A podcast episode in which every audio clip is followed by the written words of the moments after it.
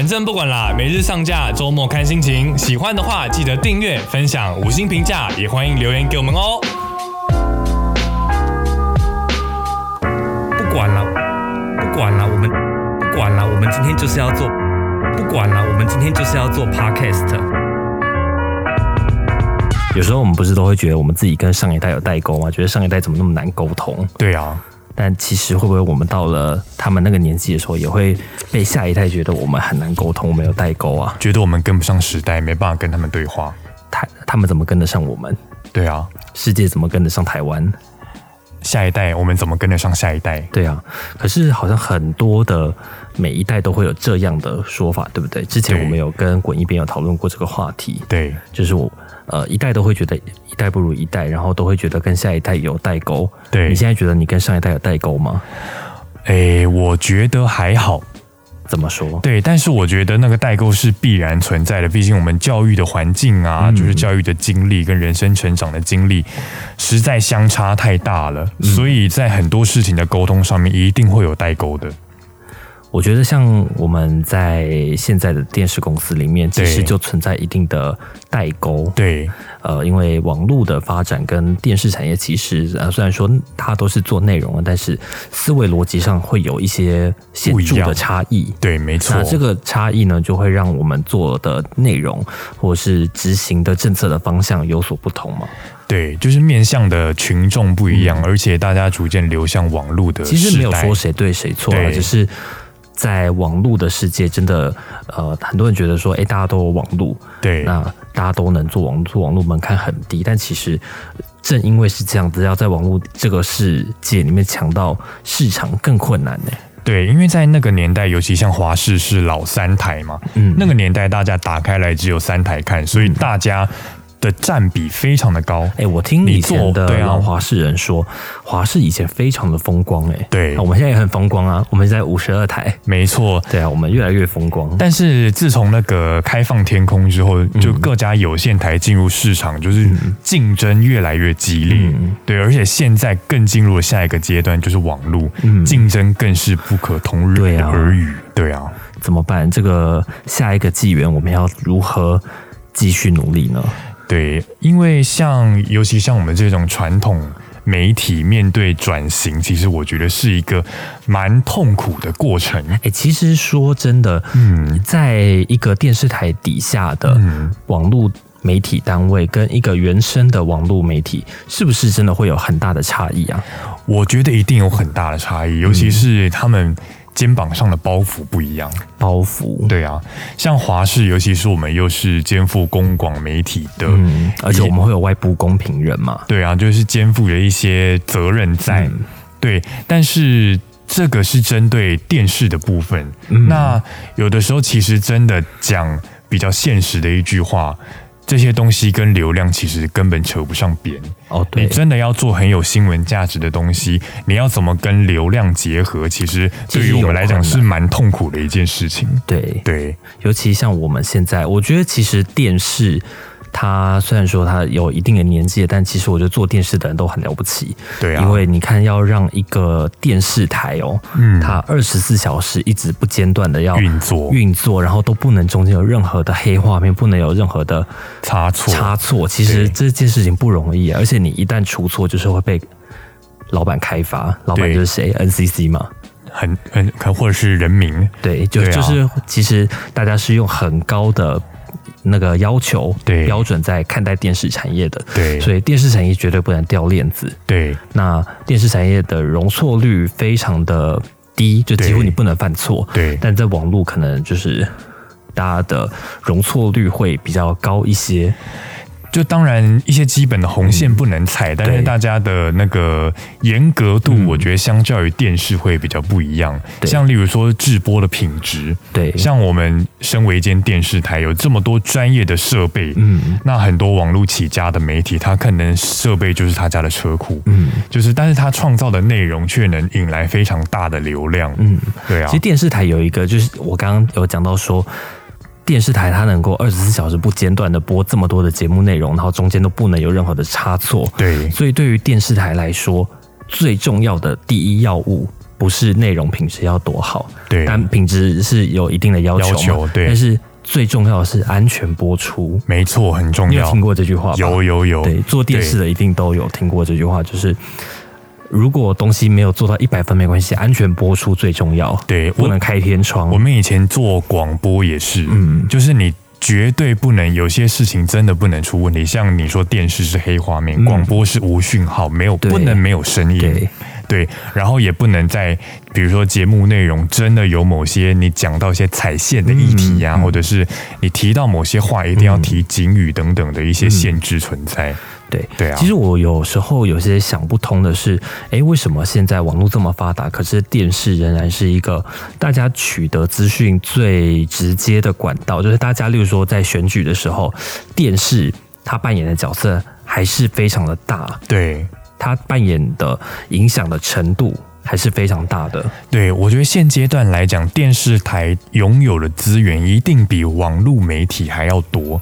但我们要如何运用，就是我们本身拥有这样子庞大的资源，去掌握网络的影响力，其实我觉得应该是各家电视台都在思考的问题了。对啊，我觉得、呃，有时候可能会觉得自己。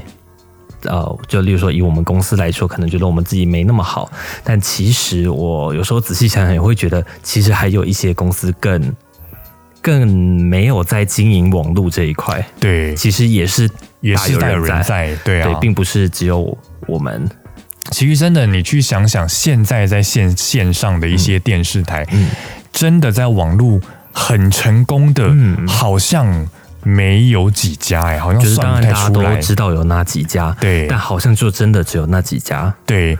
那其他的就是可能有，但是也没有经营到非常的大红大紫。对，就是大家都在挣扎啦，要怎么样去抢占网络的声量跟网络的话语权，这都是呃现在这个转型期非常重要的一个议题。哎、其实我觉得网络就是，呃，它接触使用网络的门槛非常低，对但真的要在里面做好内容，然后博得很多的眼球，真的很难呢。对啊，对啊，你看以我们的频道来说，我们有将近我们现在对突破七十万订阅了，对但其实我们要在我们的频道里面有七十万的订阅户底下，要曝光一支影片，也不一定那么轻松哎。对啊不是说你有一个人订阅，你就会有一个人看；有七十万个订阅，就有有七十万70个万观观看看。很没有，对就是我们有很多的影片，它其实只有几百个观看。对这件事情是非常常见的，而且数据就是这么直白的摊在你眼前，也没有任何造假的空间。对啊，就是像以前你说有一些收视率，可能那些数字会让人质疑，但是我觉得像你说的是尼尔森收视率吗？呃，我不方便说是谁，好了，大家就是如果有读过这一个大众传播众传播的，你大概都会知道说，呃，这个收视率这个数字，往往只是一个就是有奇怪的参考，但大家都用它。对，因为那也是唯一的参考了、嗯就是因为那时候有一些传闻是说不晓得，比如说他们采样的方式嗯跟采样的、呃人数跟分布，就是不是很透明，嗯。所以其实很多外部人会去质疑这个数字，哦。但是它也是唯一的能参考的数字。对，但现像现在在 YouTube 这个嗯。网络时代，其实你每一个点击就是光光天化日摊在阳光下的，就哪一只好，哪一只烂，哪一只超乎你平常的表嗯现，哪一只真的低于你平常的成效，那个一看就看得出来。而且它可以非常精准的分众，就是比如说我今天的广告要投放到什么类的族群，对它真的就是精准到你的手机里面。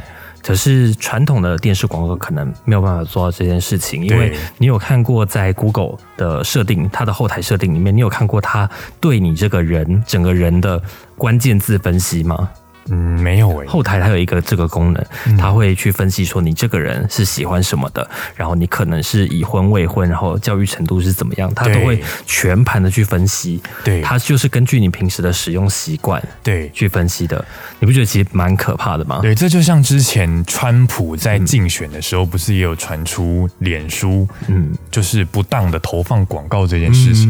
嗯，对啊，他就是依照每一个人，每一个人都有他的模型在。嗯那川普就针对每一个人、每一个群众不同的模型去下广告，嗯，就是造成最后有人会质疑脸书为什么这样子不当的利用这些模型去影响美国大选这样子。哎、但回过头说到代沟，我们今天主题是代沟嘛，对啊又扯远了。就是 我们跟上一代非常大的代沟，其实就是网络这一块啦。你说网络这一个这个领域没有代沟吗？其实也有。对例如说年轻人现在都用 IG，对然后觉得说，哎、你用脸书，你是什么老人吗？对，对但但。对我来说，我真的觉得，呃，I G 的使用对我来说有一定的门槛，我觉得它有点复杂，我不太会使用，不太会经营它。我我我真的是这样子哎、因为像我这两天，可是年轻人就是现在在认识，哎、我可以加你 I G 吗？对，像我今天在做报告的时候，我有看到一个数据，他说脸书跟 IG 虽然都是 Meta 旗下的服务，那在脸书的部分，其实三十五岁以上嗯，使用脸书的人都比 IG 多，真的哦。那在三十四岁以下，嗯。使用 IG 的人反而比较多，就是这也是一种代沟。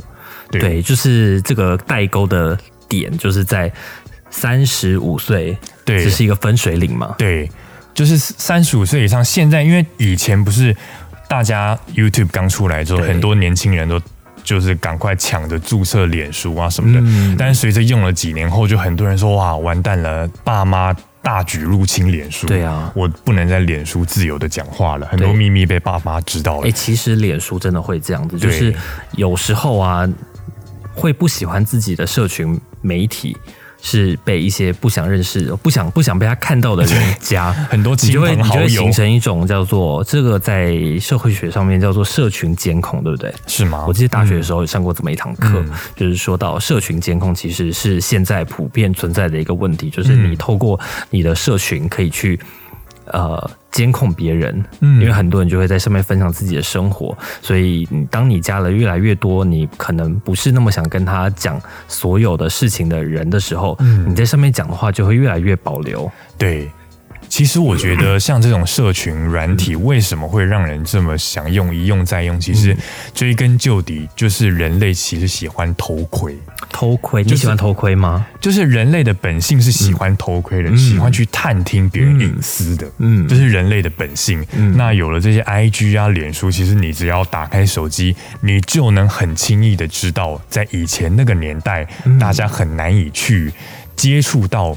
每一个人私底下的样子，嗯，像以前那个只有电话的年代，每个人只能面对面对见面了，对去分享各自的生活。对嗯那现在像 IG 的现实动态，我随时随地都把我私底下的样子曝光给大家看。你私底下的样子是什么？私底下的样子可能是有立场的啊，或是有偏见的啊，就是不一定每个人都有立场嘛。有的时候你可能不能在公开场合讲，但是你在这种自己的社群平台上自，媒体上面，对你可能就会讲出一些假设比较政治不正确啊，或者是比较有立场的话。那有时候别人去，就是会比较喜欢去看别人私底下的样子。嗯对啊，我觉得大家都会这样、欸，对就是你在台面上是一个样子，在台面下可能有会又会有另外一个形象。对，但我觉得他他就是一个你在社会底下必须得符合的这个规范嘛。对对，你在公司你可能必须要有一些政治正确，对要有一些道德规范对对你必须符合。例如说我们在华视，我们是个公广集团，我们的发文，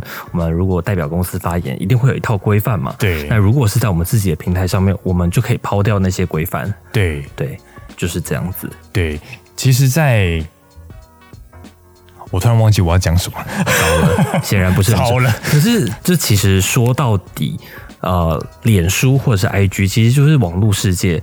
呃，大家其实可以自己去建构自己的人设。对就像最近很红的那个高佳瑜的灵性男友对家暴她嘛，对那很多人也是对她的交友人脉为之震惊，想说哇，为什么她的人脉可以这么广？对，就是开始曝光她怎么样去，比如说他很暖啊，他是怎么样去融化别人的心等等的。对，对。但呃，这些东西其实，在脸书或 IG 的世界都是可以自己去创造一个人设嘛。就是有一些电影、有一些小说也是有用类似的题材去发挥，就是说，呃，今天我可能是一个很穷的小孩，对。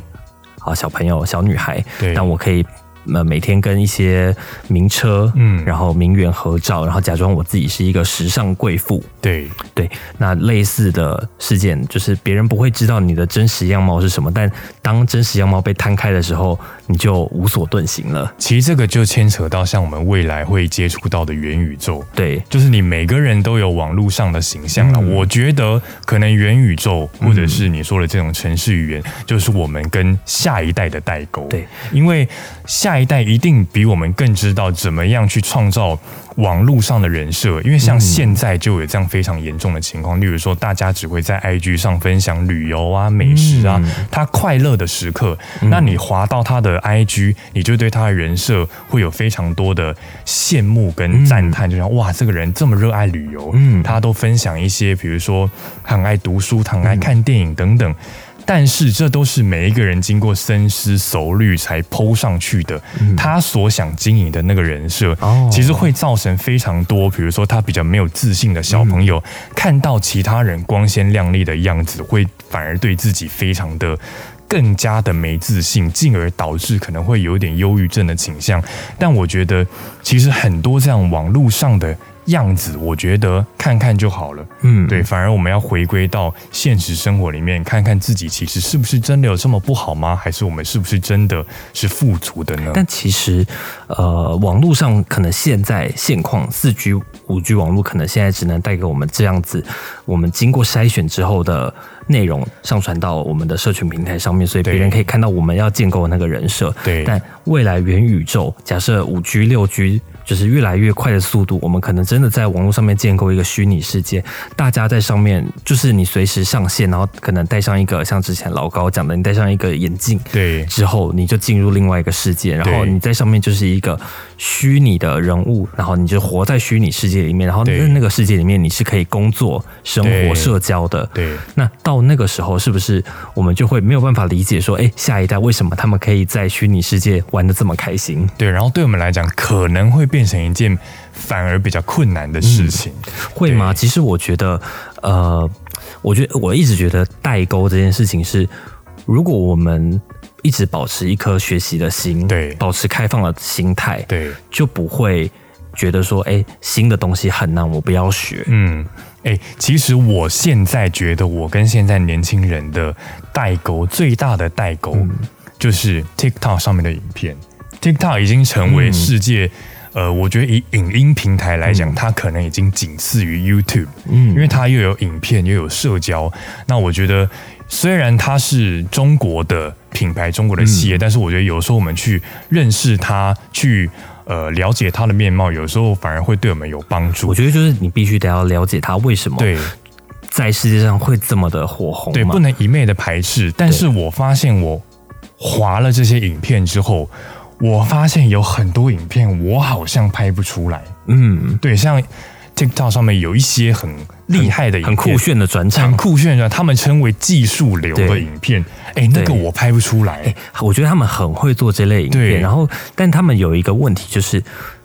其实，在之前也有讲师有讲过类似的问题，就是他们可能就是你会专注于这样子的转场特效，对然后你反而忽略了你影片本身的内容本质。对，因为像其实你很现在很多人说抖音一响父母白养，嗯其实我认真的去划了 TikTok 里面的内容，其实我发现越来越多人会在上面分享，例如说跟科学有关的议题，嗯跟新闻有关的议题，就是它已经不再是以前大家认为的。这么无脑的一个平台，所以你平时都滑抖音吗？其实我都滑、欸，就是小红书呢？小红书好像比较少，小红书好像女生比较喜欢欸看。小红书到底是什么？我不知道哎、小红书，因为上面很多女就是年轻的女生会分享，比如她的穿搭、她的妆容。嗯例如说，你看这个女生真的很漂亮，但是她卸妆后跟她差异非常大，然后她在一步一步教你怎么样化成她的那个样子。嗯，对。欸有时候我真的觉得中国他们在，因为我们自己会滑脸书嘛，脸书其实也被很多中国的那种影片嗯。给入侵了。其实他们他们我觉得做的，虽然说他们的本都很烂，嗯，我就必须得这么说，他们可能一个本可以翻拍二十个版本，对，然后就换不同的演员，然后都是同一个套路，套路是不是直语？套路是直语。对。对，就是他们就是永远都是同一个演演演演的剧本，对。但他们就是可以就是一让大家停留在那边看那么久，对，就是这种撒狗血的剧情，他们还是吸引到了眼球。对。然后而且他们采取的是直影片的方式，其实他们在这方面是 YouTube 在追他们，所以对。YouTube 今年才会这么的急起直追，说要做 short short 嘛。对。那其实它就是要抢像抖音这样的市场。对，其实我觉得像你刚刚讲的，我们要保持一颗学习的心嗯啦。像抖音啊或小红书，它也许真的创造了一个时代的趋势，我们不能去否认它，也不能去无视它。有时候虽然我觉得我们要。强力的保存台湾的文化，但是我们也应该要放开眼界去接受现在世界上到底长成什么样子了。对其实现在中国，说真的，我还真的不太清楚中国到底是什么样貌。对，因为我们真的接触到的中国的样貌，也是经过我们的媒体筛选之后的样貌嘛。嗯那真实的中国的样貌到底是怎么样，又是另外一回事了。因为有时候你真的会常听到，在中国生活的外国人，可能又有不同的见解，跟我们在媒体上面看到的也是不一样的。对，但我觉得中如果是以中国官方对外面大外宣的样子，我们可能不要这么的尽兴。对，如果是民间传出来的，像很多微博啊或什么，他们有时候第一手传出来还没有被他们所谓删帖嗯的内容，我觉得有的时候反而是一些比较真实的声音啦。对啊其，实我觉得蛮蛮辛苦的，在中国就是他们的言论审查这样子。有时候因为真的看到中国这样子的言论审查，真的觉得自己很庆幸自己在台湾，因为我呃前阵子看那个。翁山书记的那个影片、那个对电影的时候，那那部电影很久了，哦，对，但我真的觉得我们能够生活在民主的国家是一件很幸福的事情，因为缅甸民主女神，对你没有办法想象说，哎，你在那个地方，他们的政府是可以随意的杀人的，可以把人民拿去当玩具玩，直接把他们炸死，毫无人权。对对你没有办法想象，在现在这个社会还有这样子的地方存在。对那今天不说缅甸，可能还有很多的其他的国家，集权国家也是这样子。对对，那也许近在我们隔壁的中国也有这样的样貌，这真的是哇，好没有办法想象，我就觉得哇，太震撼了。其实我觉得像中国这样子，尤其现在网络越来越发达的年代，嗯我们进入物联网、进入五 G、六 G 的时代，你真的封得住言论吗？我觉得对于中国来讲，应该是越来越难的一个课题。嗯因为你说网络长城，你封得住里面跟外面，嗯但你真的封得了所有的事情吗？我觉得很难。对，好像封不住，对不对？，对这很奇怪。可是他们还是很致力于，而且他们的技术是不是越做越好？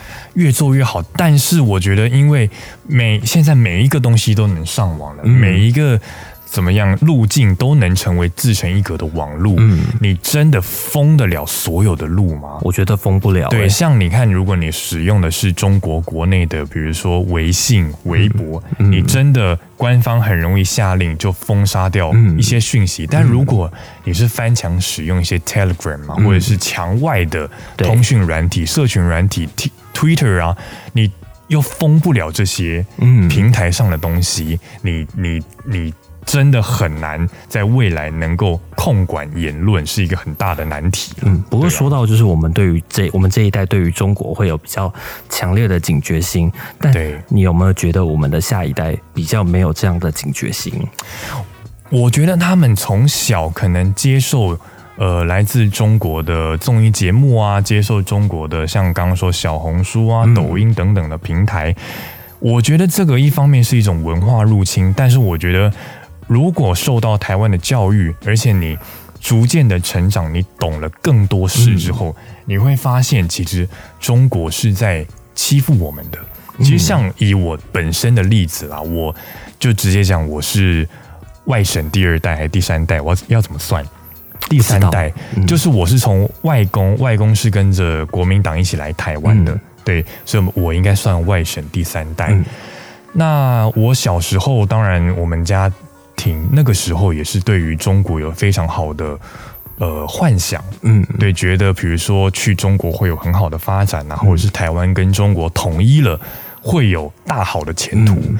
但是随着我年纪长大了，我渐渐读到高中、读到大学，接触了这些像比较多国际新闻、政治新闻，会发现逐渐认清台湾在国际上的处境，嗯，然后逐渐认清中国是怎么欺负跟打压台湾的之后，嗯，我就越来越讨厌中国这样子的一个政权的存在。嗯我也有非常对不演了，就直接说我讨厌中国了。对我也有非常多中国的朋友，因为以前大学的时候有很多我觉得。讨厌的是中国的这个政权，不是说讨厌中国人。对我有非常多的中国的好朋友，嗯我们也有聊到。像我以前有一个很好的朋友，他好像是也来自广州，我记得是广州。嗯对，然后我有跟他聊到这一块的议题，他嗯说他其实来台湾以前，他一直就认为台湾其实是个独立的个体，嗯，但是你身在墙内，你真的没有办法大声的说出。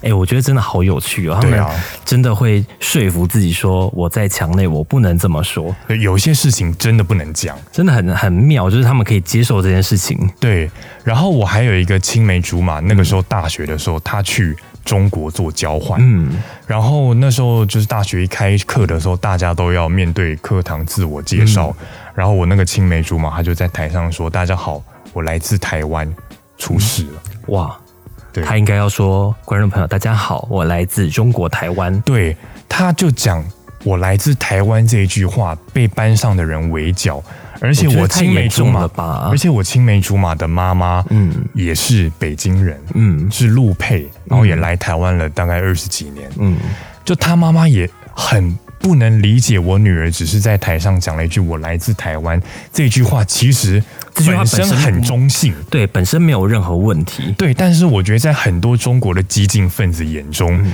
你就要讲你来自中国台湾，他就是要贬低你。为什么要这么刻意？对，所以我那个青梅竹马的妈妈当时也觉得很生气，但也是无能为力啦，毕竟人就在墙内。对，其实、呃，我觉得很多人是人在屋檐下不得不低头了，就是真的没有办法。你在那样子的政权底下，你必须得符合那个政权要你做的事情。对，但大家即便可能就是都知道说这样是不对的，我可能应该有自己的人权，但是觉得没有必要去跟他们对抗，就是我们过好自己的生活。我觉得相信很多不去对抗的人是抱持的这样子的心态，对但这种心态要说他错吗？也不能说错，保护自己我觉得我觉得它不是一件正确的事情啊。对就对我来说，我觉得它不是一件正确的事情。对，但我觉得我们只能庆幸说，我们生活在台湾，台湾至少是一个呃民主、自由、开放的国家。对然后台湾人不要一天到晚贬低自己，对，看随自己看不起自己对。，不要看自己没有，对 只有只有别人看我们没有的时候，我们要硬起来。对所以我们就是不要自己看自己没有。对，所以我觉得上一代跟我们的代沟就是网络，我们跟下一代的代沟可能是元宇宙嘛？对，可能要逐渐掌握下一代话语权到底是什么了。对啊，对，大家觉得我们跟下一代的代沟会是什么呢？欢迎在底下留言告诉我们。如果想到的话，不妨用抖内的方式留言告诉我们，请我们喝一杯咖啡，请我们喝一杯咖啡，给我们五星评价。对，对啊，就这样子哦，下次见，拜拜。不管了，我们今天就是要做 podcast。